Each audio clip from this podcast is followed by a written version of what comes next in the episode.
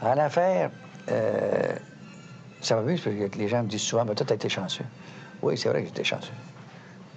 Euh, J'ai été chanceux parce que tout le monde est chanceux. Mais il y a ceux qui choisissent leur chance et qui la saisissent. Puis il y a ceux qui la laissent passer.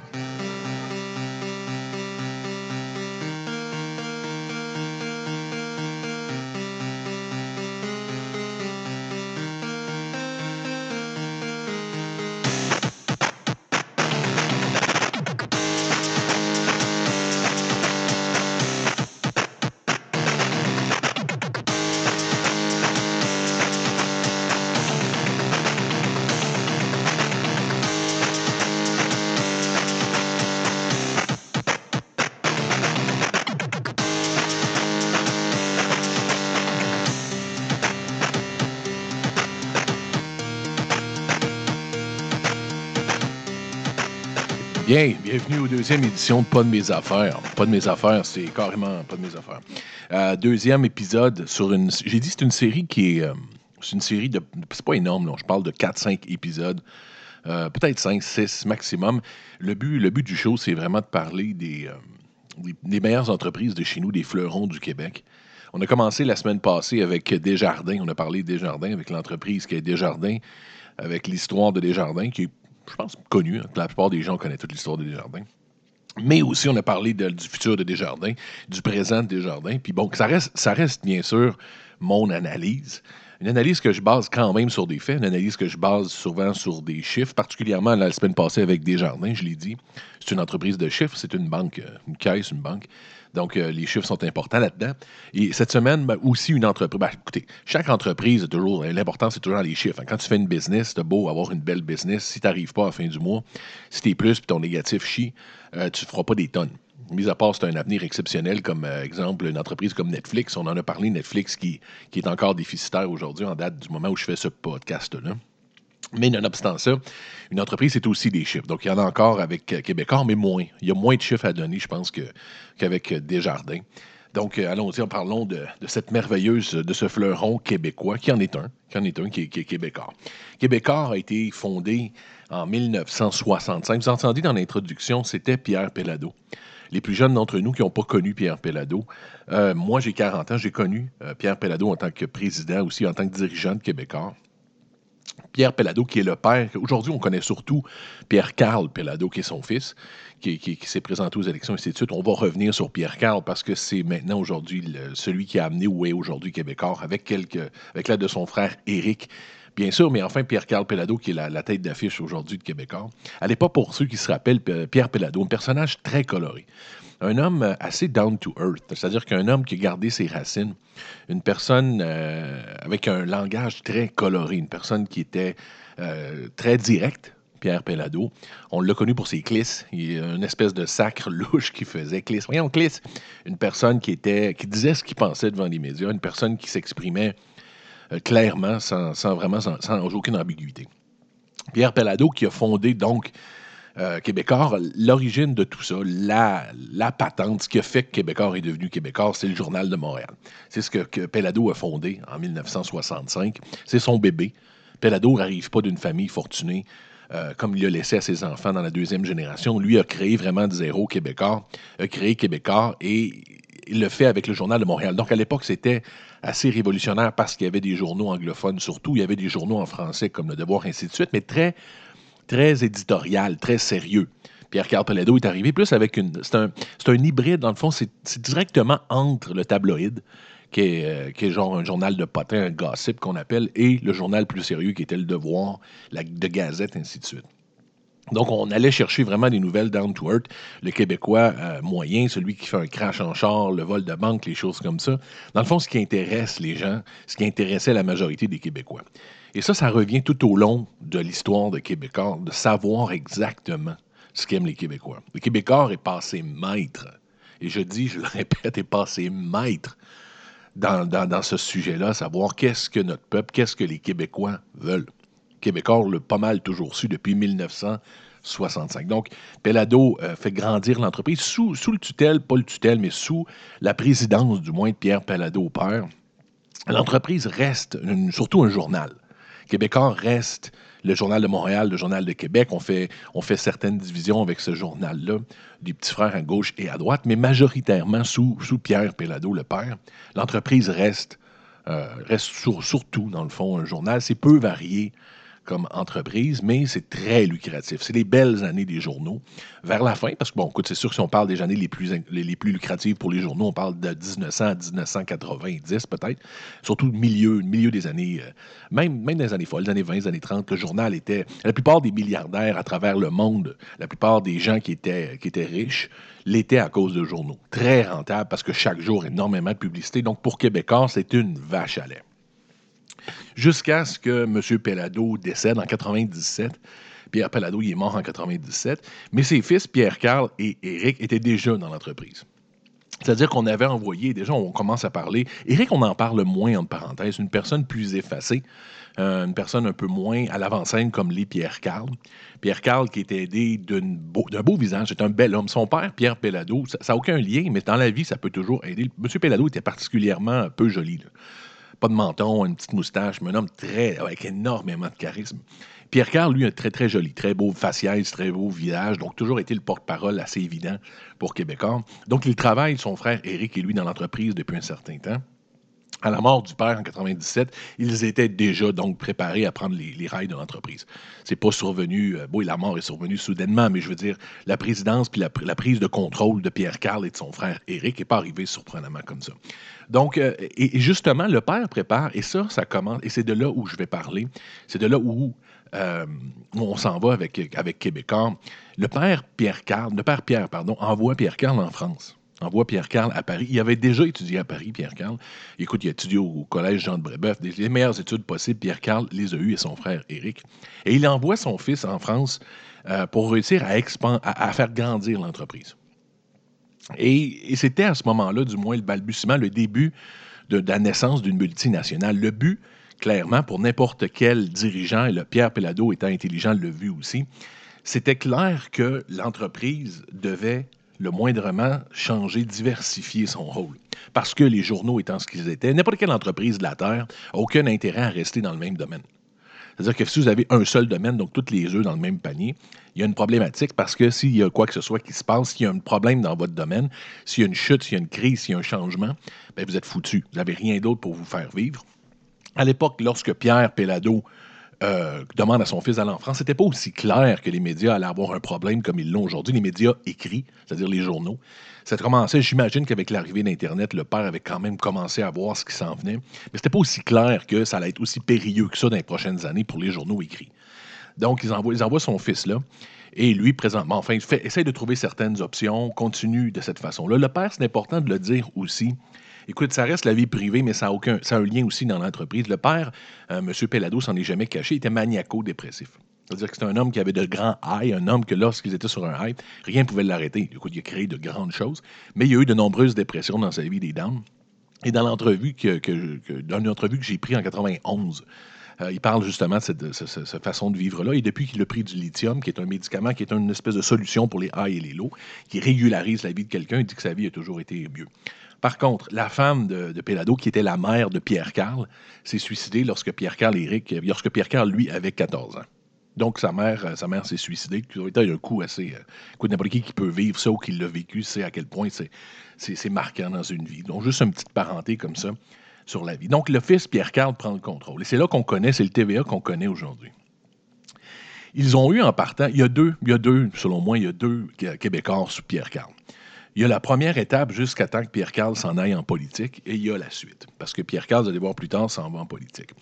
Fait important sur Pierre Carl, et je vais, je vais surtout parler de Pierre Carl Pellado parce que son frère Éric est vraiment. Il y a peu de choses qui est dites sur Éric. Euh, c'est surtout Pierre Carl qu'on connaît et avec raison. Euh, une chose importante à dire sur Pierre Carl, ça, en dit long aussi sur ses visées politiques et sur la philosophie de sa business, vous allez voir. Pierre Carl, à la base, quand il est né, ça s'écrivait Pierre Carl, C-A-R-L, Carl. Il a changé, lui, lui, a changé pour Karl avec un K, en l'honneur de Karl Marx. C'est Karl Marx, pour ceux qui ne savent pas, c'est lui qui a écrit, c'est l'espèce d'ancêtre, c'est le, maître à penser du communisme, Karl Marx, le socialisme. Ce qui fait avec le Parti québécois, plus tard, vous allez voir où Pierre Carl se présente. Donc, c'est une idéologie, une philosophie de vie importante pour Pierre Carl. Écoute, quand on change son nom, Euh, ça vient nous chercher. L'entreprise, et Pierre-Carl, dans le début de l'entreprise, avec l'aide de son frère, font des, des moves de génie. Littéralement. Des moves qui, on va voir plus tard, a sauvé l'entreprise. Littéralement. Il n'y a pas, d'autre façon de le voir. S'ils n'avaient pas fait ces acquisitions-là, s'ils n'avaient pas acheté les entreprises qu'ils ont achetées, aujourd'hui, euh, Québécois serait littéralement dans le trouble. Qu'est-ce qu'ils ont acheté, qu'on connaît tous aujourd'hui, dans le fond, qu'est-ce qu'ils ont acheté? Ils ont acheté avec l'aide de la caisse de dépôt. La caisse de dépôt, c'est le bas de laine des Québécois. C'est-à-dire que c'est là où on met tout l'argent en surplus des Québécois, puis on l'investit pour faire du cash. Elle, des fois, prête à de grandes entreprises. En 2000, ils achètent Vidéotron. Vidéotron, qui est un câbleau distributeur, Vidéotron qui avait été euh, démarré par André Chagnon, M. Gauvin, mais surtout la famille Chagnon, qui était connue pour avoir Vidéotron, qui ont fondé 164, qui est un câbleau distributeur. Lorsqu'on était au Québec euh, dans les années 80-90, on avait deux choix. On avait Bell Canada ou on avait Vidéotron. C'était pas grand-chose. Il y avait les deux possibilités. Puis Vidéotron, écoute, mangeait le marché littéralement pour la télévision. C'était, le joueur en télévision.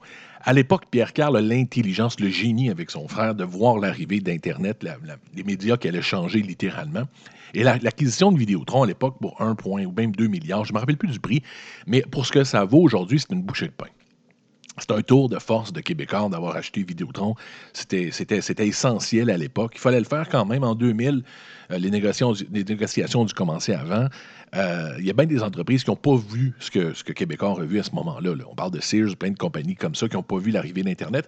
Québécois, avec Pierre-Carl Pellado, a cette intelligence-là. A en même temps fait une deuxième acquisition qui aussi est une vache à lait et qui est une superbe acquisition pour l'entreprise qui est Québécois. Ils achètent TVA, le groupe TVA le, groupe QVA, qui, est connu au Québec depuis, depuis Belle Lurette, fondé en 1960, s'appelait Télémétropole. Les plus gens, les boomers les plus vieux connaissent ça sous, le nom de Télémétropole. Joseph-Alexandre de Sèvres qui avait fondé ça en 60. Euh, écoute, TVA, c'est TVA. C'est un des grands postes québécois euh, parce qu'on a la, télé d'État qui est Radio-Canada, mais sinon, le concurrent principal, il y avait TQS, à l'époque duquel, justement, ils étaient propriétaires québécois. Ils ont été obligés de s'en départir quand ils ont acheté. Il y a eu une plainte de Rogers au Canada, puis il a dit Garde, on accepte que vous achetiez euh, TVA et vous devez vous départir de TQS pour ne pas avoir un monopole. Et ça revient tout le long au Québec, ce problème de monopole-là. Vous allez voir pourquoi. Ben, c'est pas long au Québec, dans le fond, qu'un monopole se crée et Québécois n'est pas étranger à ça. Donc, ils achètent, ils ont l'intelligence d'acheter Vidéotron et TVA. Ils le font à un moment essentiel, ils les font croître les deux de façon géniale. Je reviens à ce que je disais au début. Pierre Pellado a donné à son fils Pierre-Carl Éric l'intelligence euh, l'intelligence de connaître, ou du moins de voir à travers la boule de cristal qu'est le Québec. S'il y a une entreprise qui connaît les Québécois, c'est Québécois. Ils donnent aux Québécois exactement ce qu'ils veulent. Si on parle d'émissions comme euh, Star Academy, toutes les, toutes les patentes qui ont été faites en collaboration avec Julie Schneider, qui plus tard devient son épouse, à Pierre-Carl Pellado, les Québécois mangent et remangent de ce qu'est Québécois, de ce que Québécois a à offrir à travers ses plateformes, c'est-à-dire la, principale qui est TVA, son journal aussi, le Journal de Québec, le Journal de Montréal, ainsi de suite. Ils font l'achat de Sun Media.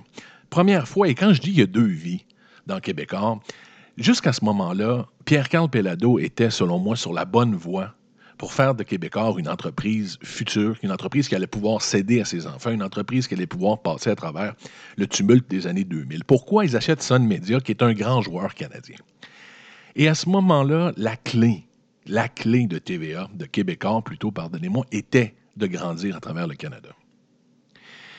Pourquoi? Parce que dans le domaine dans lequel il est, si on avait vu, oui, c'est certain qu'à court terme, on regarde le Québec, il domine littéralement. Québécois domine les chiffres avec TVA, domine avec Vidéotron domine avec toutes ces plateformes, ces journaux, c'est le joueur au Québec le plus performant. Mais ça reste un micro-marché qu'est le Québec. Et Québécois se devait, et ce que, et ce que savait, et clairement on le voyait dans des décisions d'affaires, devait d'agrandir et de gagner minimum le Canada et de le faire le plus rapidement avant que ses adversaires deviennent trop puissants et que ce soit trop difficile pour lui de le faire, comme malheureusement, vous allez voir à la fin de l'analyse, ça l'est aujourd'hui. Parce que Québécois, Québécois avec TVA, Québécois avec Vidéotron, on prend juste Vidéotron en exemple.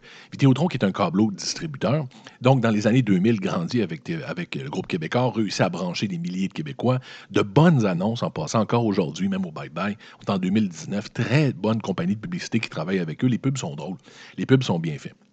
Mais là, depuis, je vous dirais, deux, trois, quatre ans, on commence à sentir le problème chez Québécois, chez Vidéotron. On commence à sentir la baisse de régime et la baisse de moyens comparé à ce compétiteur. Je m'explique, c'est pour regarder ce que Bell offre comme service au niveau câble distribution, au niveau Internet. c'était pas clair au début 2000, même au milieu des années 2000, la différence qu'il y avait entre Vidéotron et Bell. C'était assez compétitif, l'un et l'autre s'équivalaient. Aujourd'hui, Bell, on parle de BCE, une multinationale, pourrait avaler 27 fois, même 100 fois Québécois, et ça serait ça. Leur investissement au niveau d'Internet étant canadien, donc ayant beaucoup plus de revenus, beaucoup plus de gens euh, membres et abonnés, le service est plus du tout le même. La capacité, la fibre que offre euh, Bell, tous les services, le processeur, tout le système qu'il vous offre, la capacité, l'offre de Bell est même plus proche de ce qu'est Québécois. Vous pouvez dire ce que vous voulez, vous pouvez vérifier, faites des vérifications de Vidéotron, Bell, Rogers, et ainsi de suite. Vidéotron n'est plus capable de suivre du tout, du tout, du tout. On regarde juste au niveau des machines, les capacités, l'investissement, et c'est normal. Je reviens à ce que je disais tantôt, le Pelado des années 2000, depuis 97 jusqu'à ce temps qu'il se rende en politique, était, le savait et a essayé en achetant Sun Media, en essayant de grandir, il se devait, en tant qu'entreprise en technologie, d'être canadien, pan-canadien. Ses compétiteurs Rogers, TELUS, Bell le sont. Tu ne peux pas survivre dans un domaine comme ça étant uniquement québécois. Ils sont encore là aujourd'hui, ils le sont encore très fort. Pourquoi? Parce que le Québec parle français. Donc, c'est un endroit très isolé duquel une entreprise comme Québécois peut survivre parce que c'est un peu comme les Gaulois. On, consomme tellement les mêmes produits qu'ils ont assez de revenus pour réussir à compétitionner avec des pans canadiens. Mais jusqu'à quand? La question est là. Jusqu'à quand? Parce que on commence à sentir, comme je l'ai dit, le retard de Vidéotron au niveau de la technologie. On commence à sentir aussi TVA qui est problématique. Pourquoi? Parce qu'avec l'arrivée de Netflix, avec l'arrivée des compétiteurs, la prochaine génération n'écoute plus la télévision comme on le faisait avant. On voit qu'avec le club Illico, on essaie de trouver des solutions avec Vidéotron, mais encore là, les solutions de Québécois sont québécoises. Les solutions de Québécois. C'est pas mauvais de bien servir les Québécois. C'est une bonne chose de bien servir les Québécois, mais tu ne survis pas en technologie dans les années 2000, et en 2010, 2020, 2030 en en servant uniquement les Québécois, parce que les Québécois vont commencer à consommer des choses semblables, comme les gens de la Terre. Déjà, ma génération consomme Netflix. On consomme plus des choses locales, on consomme des choses globales. Et Vidéotron se devait, et Québécois, et ainsi de suite, se devait d'être global. À ce moment-là, eh bien, ils n'ont pas fait ça. Ils, ont, ils vont continuer parce que les chiffres sont bons, les investisseurs, la caisse de dépôt sont contents. Parce qu'à court terme, si on regarde ça, c'est un succès énorme. On regarde les chiffres, on regarde la part de marché qu'ils ont. Mais si on regarde comme un vrai investisseur à long terme, ils sont dans le péril total, ils sont dans la merde parce qu'ils ne peuvent plus grossir. C'est un peu trop tard pour devenir pan-canadien. C'est trop tard, ils n'ont plus les moyens d'acheter des gros joueurs mondiaux. La seule chose qu'il reste à Québécois, s'ils veulent durer une vingtaine, une trentaine d'années, c'est d'être engloutis par un géant mondial comme Sprint, comme, euh, comme Orange en France, ou un géant qui vient les acheter et qui fait, qui fait de elle une entreprise globale. C'est la seule chance que Québécois aurait de s'en sortir. Il n'a pas réussi à être global à temps. Et de là, ma théorie par rapport à ça. La présence et la démission, donc, de Pierre Carl au niveau euh, du conseil d'administration. Il s'en va donc, il devient, euh, il commence sa carrière en politique, il est sur le conseil d'administration d'Hydro-Québec, se met sous l'aile de Pauline Marois, donne le, bord de sa compagnie, dans le fond, de Québécois à Robert Despatie, qui est un excellent PDG, qui fait ce qu'il a avec ce qu'il a. Dans le fond, il dirige bien à travers le Québec. Et, Québec, PKP, donc Pierre-Carl Pellado, s'en va en politique. Si vous voulez mon avis, la raison pour laquelle Pierre-Carl est en politique, c'est encore de la business il n'est pas quitté la business du tout. Comme je vous disais tantôt, Québécois n'a pas su devenir international à temps. Donc, ou bien Québécois se fait vendre, c'est-à-dire que Québécois devient une entreprise, puis bon, c'est très lucratif. Là, je ne parle pas le futur financier de Pierre Carl, de ses frères et sœurs. Euh, une famille très tumultueuse en passant. Il y a une des sœurs qui est morte d'un accident de véhicule. Il y a malheureusement une sœur qu'on connaît dans les médias aussi parce que de grands problèmes de consommation. C'est une famille qui est assez, assez taciturne, beaucoup de problèmes à travers la famille, mais ça, bien des familles à travers le monde, comme les ainsi de ont eu la même chose. Mais Pierre Carl, donc, n'a pas su amener l'entreprise au point et a décidé d'aller en politique parce que, ou bien, comme je disais, il vend. Dans le fond, comme je disais, je reviens à la base, son avenir est assuré, c'est certain. Mais je parle pour une entreprise québécoise, pour avoir un fleuron pendant plusieurs années, ou bien il vend et ça va devenir à des mains étrangères. Il n'y a pas de joueur local qui est assez, riche pour les acheter et qui aurait l'envergure pour les amener ailleurs. Il faut un gros joueur qui soit américain ou canadien ou qui soit européen. Et par contre, il y a une deuxième option que Pierre-Carl Pellado envisage, et j'en suis, ma foi, convaincu, c'est la séparation du Québec. C'est clair que depuis toujours, son père était, avait les mêmes euh, visées. Père Carl, euh, écoute, mettre son cas dans son nom pour Karl Marx, adore le communisme. Le Québec étant un peu socialiste, socialiste a toujours voulu, bien sûr, que Louis l'emporte et qu'il devienne une nation. Mais pour Pierre-Carl Pellado, ce n'est pas nécessairement de devenir une nation, c'est de devenir un pays. Parce que la survie de Québécois se ferait aussi par la séparation du Québec. Imaginez, si, si le Québec devient un pays, Québécois en vient son roi en vient littéralement le roi. Toutes les possibilités pour Québécois sont infinies parce qu'il contrôle le Québec au niveau média.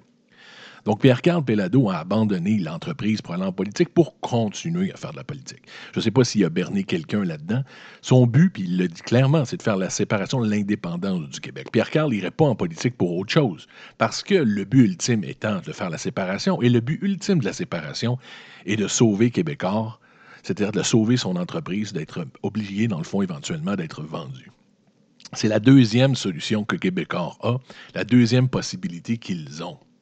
Parce que dans le fond, Québécois a fait un choix, a fait un choix euh, clair dans les années euh, dans les années 2010 à peu près, parce qu'au début, comme je disais, ils ont essayé. Son père l'a envoyé en France. Clairement, c'est un échec. Est-ce que, est Québécois a acheté quelque chose là-bas? Est-ce que Québécois a grandi en France? Pierre-Carl n'a rien réussi à faire en France. Son père l'avait envoyé là une couple d'années, ça n'a rien donné. Par la suite, j'achète Sun Media. On parle de Sun Media, c'est énormément de journaux. Là. Sun Media, c'est des centaines et des centaines de petits journaux à travers le Canada. C'est des gros journaux comme le Calgary Sun, ainsi de suite. Par contre, il est en train de le faire crever parce que c'est pas l'avenir du tout, ce type de journaux-là. Donc, ils ont abandonné littéralement l'expansion pan-canadienne ils n'ont plus l'argent pour le faire non plus. Donc, restent les deux options dont je parlais, c'est-à-dire vendre à un groupe étranger, ce que le Québec serait, serait malheureusement perdant, mais pour l'expansion et la survie de l'entreprise, c'est inévitable, ou séparer le Québec et devenir le roi dans un petit royaume. Donc, la philosophie de Pierre Carl, c'est la suivante. Il vaut mieux être un roi dans un petit royaume qu'un serviteur dans un grand. En affaires, euh, ça mieux parce que les gens me disent souvent, mais toi, tu été chanceux. Oui, c'est vrai que j'étais chanceux.